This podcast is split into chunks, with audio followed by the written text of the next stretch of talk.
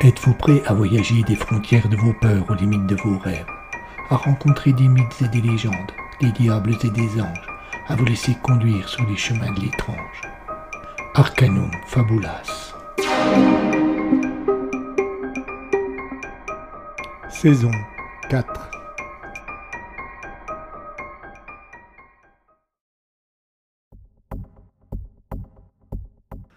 raconte dans une ancienne légende qu'au moment où la mort croise notre destinée, elle est précédée par des chanteuses dont le rôle est de nous envoûter pour que nous acceptions sans peur et sans réticence de nous laisser tirer hors de la vie. Ces chants presque magiques que nous entendons au moment fatal permettent à la mort d'approcher sans que nous la remarquions.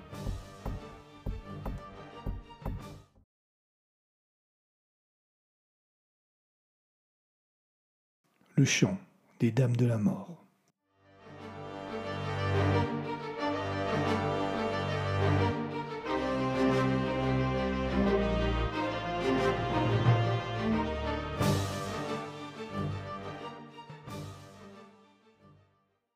Épisode 5. Ranam, la naissance ou la vie. Partie 1.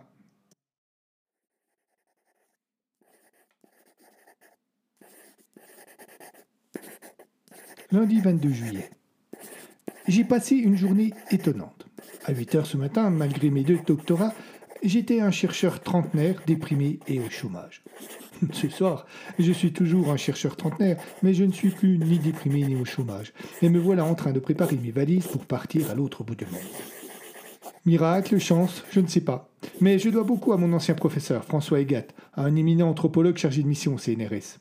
C'est lui qui a pensé à moi pour cette mission dans laquelle, d'ailleurs, il ne manquera pas de m'accompagner.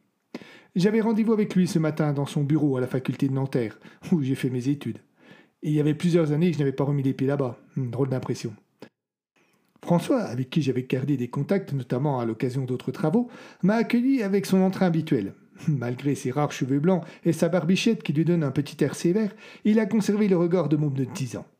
Chaque fois qu'il parle de ses recherches, de ses projets ou de sa femme, il y a quelque chose qui brille au fond de ses yeux verts. Quelque chose qui ressemble à de la magie.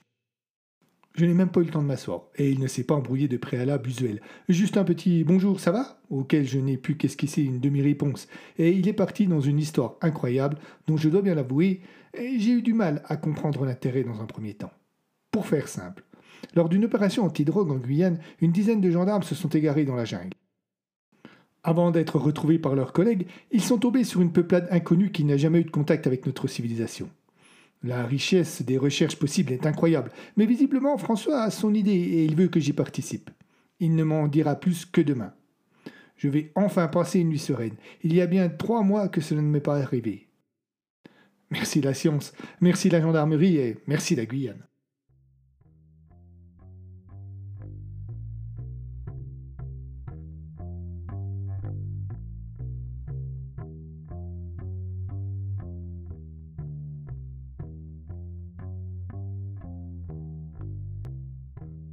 Mardi 23 juillet.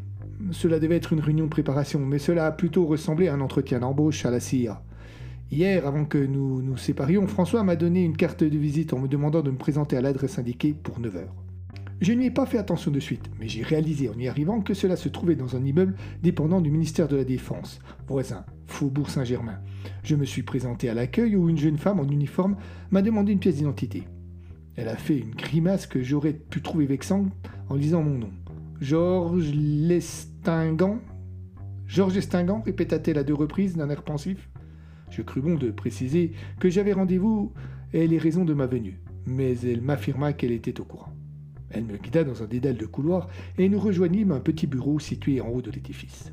Trois personnes m'attendaient là. François, qui me salua chaleureusement, et deux militaires qui marquèrent une certaine distance.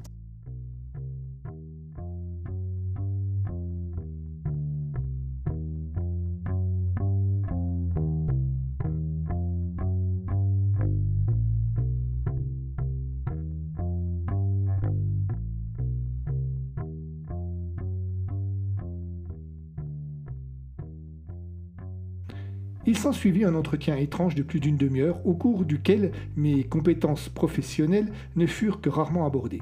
En revanche, on me demanda pas mal de détails sur ma vie privée. L'un des deux militaires était le colonel Maître, et je crus comprendre, au détour d'une phrase, que c'est lui qui commandait la base militaire où nous allions séjourner. Ne parvenant pas à masquer ma surprise, je demandai pourquoi nous étions hébergés par l'armée. Il y eut un silence gêné. François me posa une main amicale sur l'épaule et m'invita à ne pas trop insister pour l'instant, que j'apprendrais ce que je devais savoir au fur et à mesure des besoins. Je ne pus que me faire confirmer le caractère scientifique de la mission. Comprendre le langage et les coutumes de cette nouvelle peuplade. Rangeant ma curiosité dans un coin abandonné de mon esprit, je décidai de me contenter de cela. Au bout d'une heure, j'avais la bénédiction de la grande muette pour m'associer au projet et quelques détails sur le déroulement du jour à venir.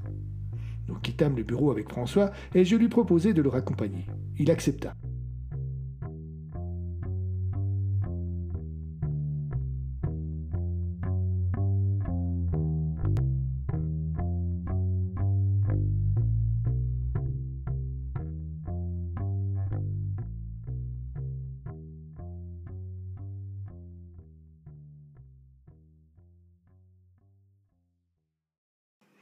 Le voyage, je tentais de le convaincre de m'en dire davantage et surtout de m'expliquer ce que l'armée venait faire là-dedans. Il n'eut qu'une réponse évasive et surtout peu convaincante, m'expliquant que c'était des gendarmes qui avaient fait cette découverte et que le ministère voulait s'en servir pour une opération de communication. Quand je lui demandai pourquoi alors on avait entendu parler de tout ça nulle part, il toussota et changea de sujet. Je ne sais pas dans quel millimélo je me suis engagé, mais j'ai l'impression d'être un funambule aveugle.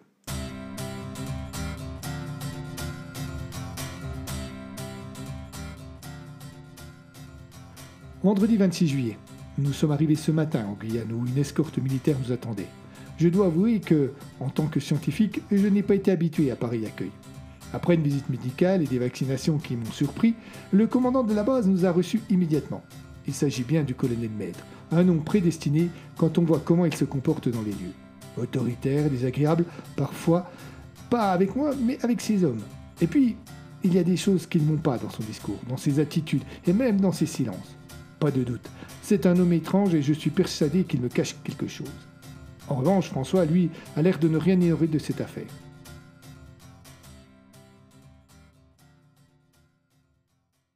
J'ai appris qu'un Ivan Voss, c'est le nom que l'on a donné à la tribu que l'on doit étudier, nom étrange d'ailleurs, il faudra que j'en demande la signification à François, avait été ramené à la base. Je demandais à le voir, mais l'on me signifia que ce n'était pas, pour le moment, possible, qu'il me faudrait attendre le lendemain. J'ai donc passé la journée à prendre possession des lieux. La chaleur est écrasante, et pourtant il paraît que c'est l'hiver. Je réside dans une petite chambre particulière, située dans un des trois immeubles du camp, juste à côté de celle de François. C'est assez confortable, avec une douche et des toilettes pour tout l'étage. Super, vive la promiscuité.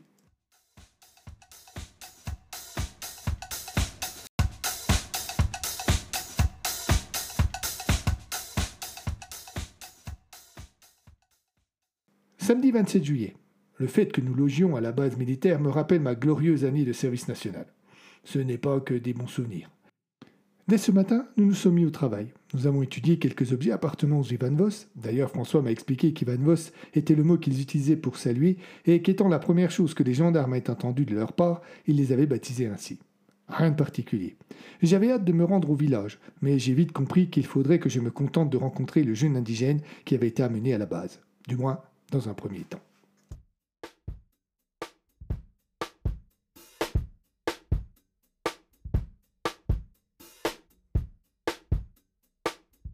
C'est encore sous escorte militaire que nous avons été conduits à l'endroit où ils ont logé les Van Voss. Je dois avouer que j'ai été surpris. Il s'agissait d'une chambre dans l'hôpital de la base. Elle était au bout d'un couloir sombre et le couloir était fermé par une porte métallique qui demandait une carte magnétique spéciale pour s'ouvrir. Devant la porte de la chambre même se trouvaient encore deux soldats au garde à vous. Nous entrâmes. La pièce était mal éclairée et le peu de lumière qui passait à travers de la fenêtre était encore atténué par d'épais barreaux. Recroquevillé sur son lit, son regard fixe sur la fenêtre, immobile, sans même un souffle, il attendait. Et c'est dans cette étrange attitude que je vis pour la première fois un Ivan. Il ne détourna même pas la tête à notre entrée, et je crus un instant qu'il était mort. C'était bien mal le connaître.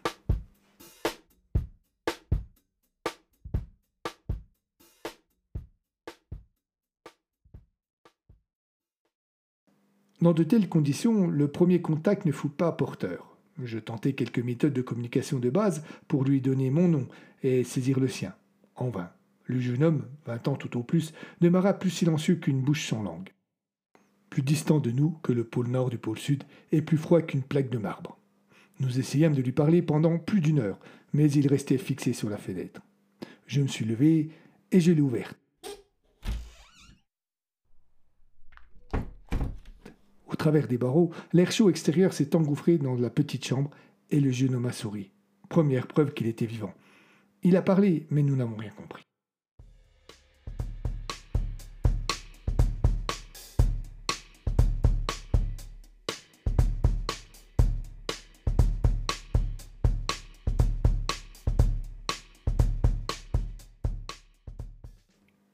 Mardi 13 août.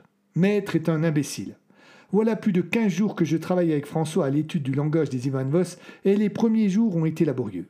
Très vite, notre jeune cobaye s'en est retourné dans la vallée des silences, et même lorsque j'ouvrais la fenêtre, il n'y avait plus chez lui la moindre réaction.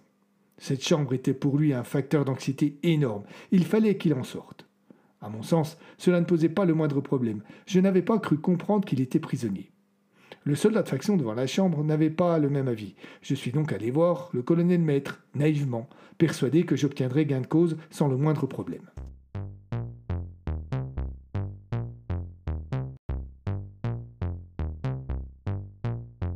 Erreur.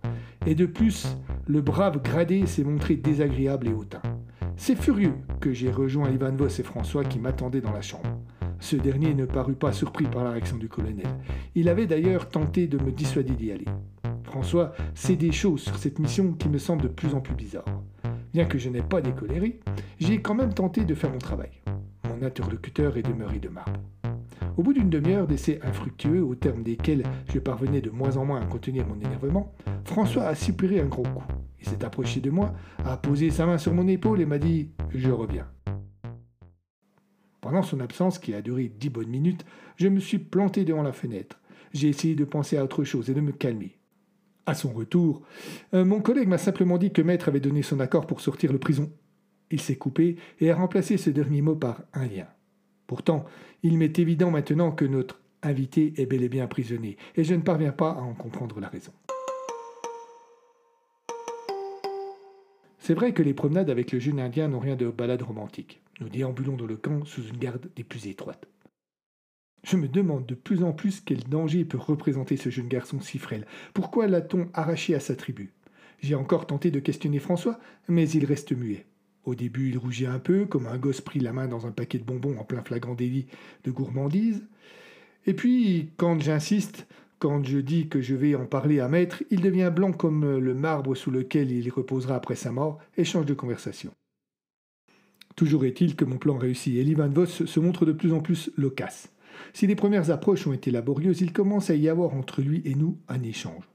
Ce n'est pas évident car sa langue ne peut être rapprochée de rien de connu, et nous devons inventer des moyens de la comprendre alors que nos deux cultures sont à des milliers d'années de distance.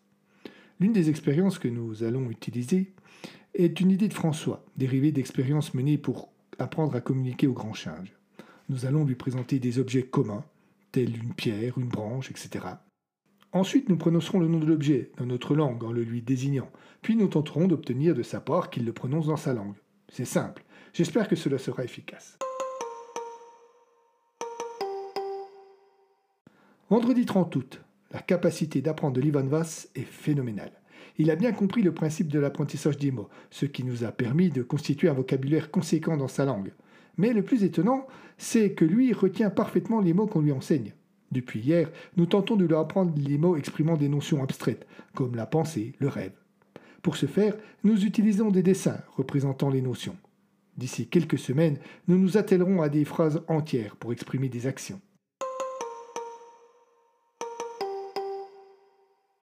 Jeudi 3 octobre. Nous arrivons aujourd'hui à avoir des discussions construites avec Renam Ivan Voss. Et c'est justement au cours de l'une d'elles que nous avons appris que les Ivan Voss n'avaient pas de nom. Quand nous lui avons expliqué ce que cela était, et cela n'a pas été simple, il s'en est choisi un afin que nous puissions l'appeler Ranam. En Ivan Voss, ça veut dire la naissance et la vie.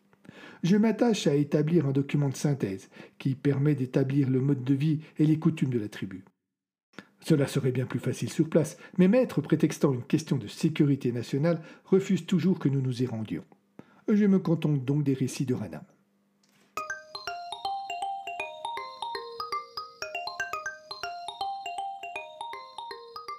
La société Van Voss semble reposer sur un modèle patriarcal où chacun prend de l'importance en fonction de son âge. La parole des anciens est sacrée et chacun s'y plie sans discussion. Les tabous traditionnels comme l'inceste sont présents. Impossible de savoir ce qu'il en est du meurtre. Ranam n'approche jamais le sujet.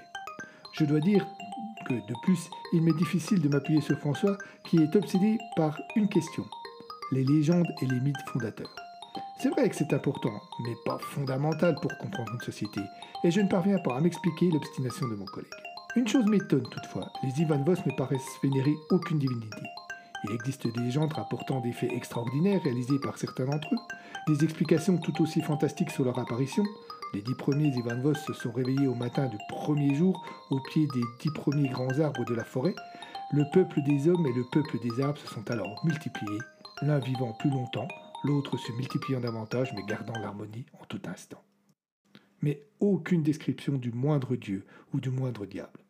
Quand j'ai parlé de mon étonnement à François, il a joint les deux mains comme pour entrer en prière, et s'est exclamé Mais bien sûr, bien sûr Il n'a rien voulu dire d'autre. Je poursuis mes balades avec Cranham dans le camp. Je le laisse tranquille dans ces moments-là, et je profite d'autres instants pour travailler avec lui. Toutefois, nos promenades ne semblent plus aussi efficaces qu'à leur début pour lui remonter le moral.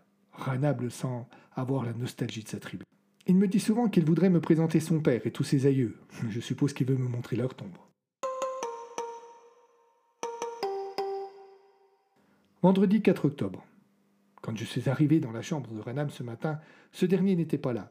Je me suis rendu chez le colonel pour avoir des explications. Il était en pleine discussion avec François. Ils étaient en train d'étudier les notes que j'avais prises concernant la société des Ivan Voss. À mes questions, Maître refusa de répondre, se contentant de me dire que ma mission était terminée, que je ne m'en étais acquitté fort bien, mais que dès demain, je retournais à Paris.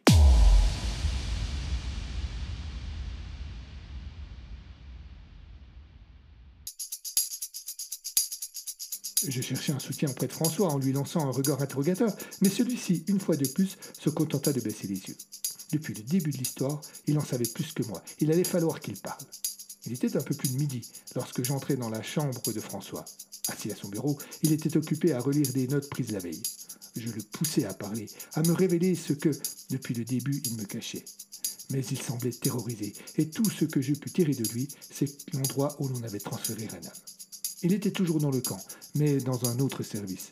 Avec la complicité d'un des soldats avec qui j'avais sympathisé, je pus aller le voir. Le spectacle qui m'attendait allait me marquer pour longtemps. Hanam était allongé sur un lit, complètement dévêtu et relié à des dizaines d'outils de mesure. Quand j'entrai dans la chambre, il me jeta un regard anxieux dans lequel je pus lire un appel au secours. Non, décidément, je ne pouvais pas le laisser comme cela.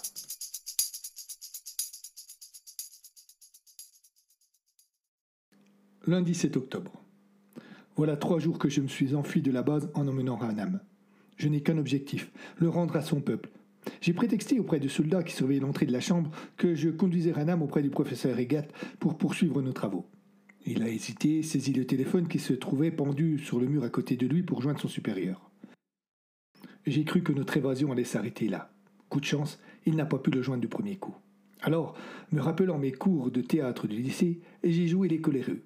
Sans rire, j'ai affirmé que s'il me faisait perdre plus de temps, il aurait des nouvelles du colonel maître, que tout cela était inadmissible. Bref, il a fini par céder sans vraiment être sûr que sa décision fût la bonne. Dans la cour, j'ai emprunté une jeep. Ranam s'est caché sous une caverture sous le siège arrière. Heureusement qu'il fait chaud, très chaud en Guyane, parce que je transpirais à grosses gouttes lorsque je suis passé devant le corps de garde à l'entrée du camp. Le militaire de service a dû penser que c'était à cause de la chaleur, mais en fait c'était la peur. Il m'a cependant reconnu et, coup de chance, ne s'est pas montré plus curieux que cela. Nous avons abandonné la Jeep à quelques kilomètres de là. Par divers moyens, nous avons rejoint la jungle, et depuis, c'est Ranam qui me guide. Sa parfaite connaissance du milieu lui permet de se diriger sans la moindre hésitation. Il sait comment et où trouver de la nourriture, et même si les menus composés de quelques baies, de feuilles et de certaines plantes que je ne connaissais pas, apparemment les Evanvas ne chassent pas, demeurent rustres, nous ne mourrons pas de faim. En revanche, j'ai le dos brisé car nous dormons à même le sol et mon lit me manque. Mardi 15 octobre. Ranam m'a dit hier que nous arriverions à son village aujourd'hui, et effectivement, nous y sommes parvenus en début d'après-midi. Malheureusement, le village était surveillé par l'armée et nous nous sommes fait prendre.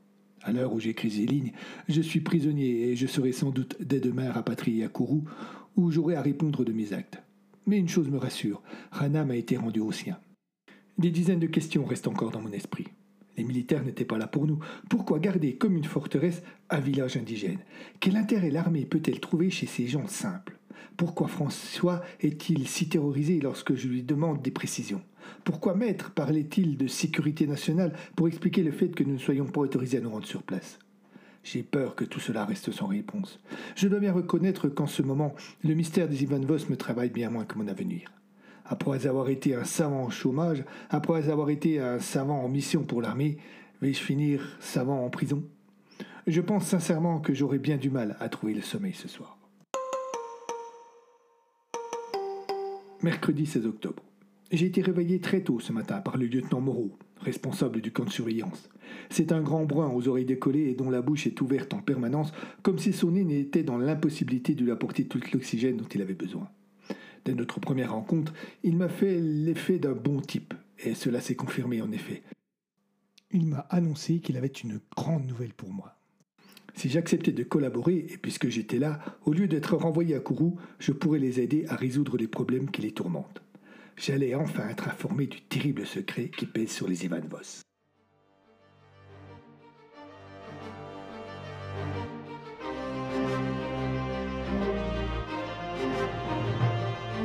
See.